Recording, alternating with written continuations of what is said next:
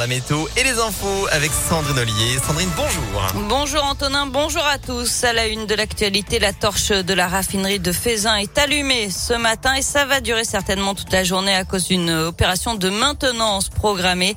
Euh, Total rappelle que cette fumée noire n'est pas dangereuse pour la santé et ne participe que très faiblement à la pollution.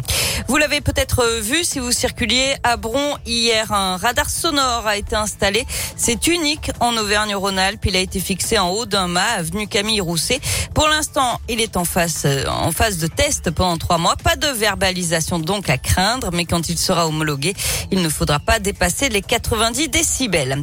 Une nouvelle ligne de bus dans l'agglomération lyonnaise. Elle va relier la Pardieu à Vaux-en-Velin d'ici 2026. Ce sera un bus à haut niveau de service qui permettra de relier plusieurs villes de l'Est lyonnais à la gare du 3e arrondissement en 25 minutes seulement.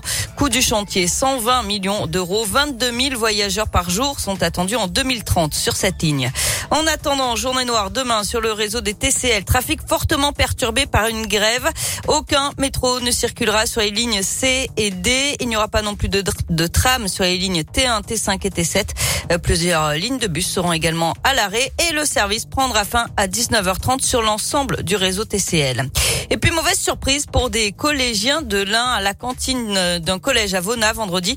Ils ont découvert des asticots dans leur gnocchi. C'était en fait des larves de mythes alimentaires d'après le progrès. Le stock a été jeté et remplacé par du riz. Personne n'a été malade. Le département assure que les règles d'hygiène ont été respectées. On passe au sport avec une quatrième médaille française aux Jeux Olympiques de Pékin. Quatrième médaille d'argent puisque Tesla 2 a terminé deuxième en ski freestyle. L'athlète de 20 ans participait au Big Air. Déception par contre en Super G. Aucun Français sur le podium. À suivre tout à l'heure le biathlon avec l'individuel messieurs et notamment des chances de médaille pour Quentin Fillon-Maillet et Emilien Jacquelin.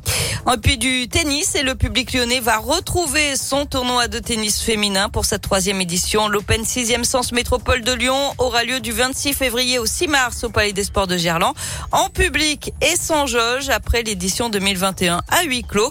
32 joueuses vont se défier sur les cours parmi lesquelles les quatre meilleures françaises Christina Mladenovic, Alizé Cornet, Océane Dodin et bien sûr la marraine du tournoi la lyonnaise Caroline Garcia.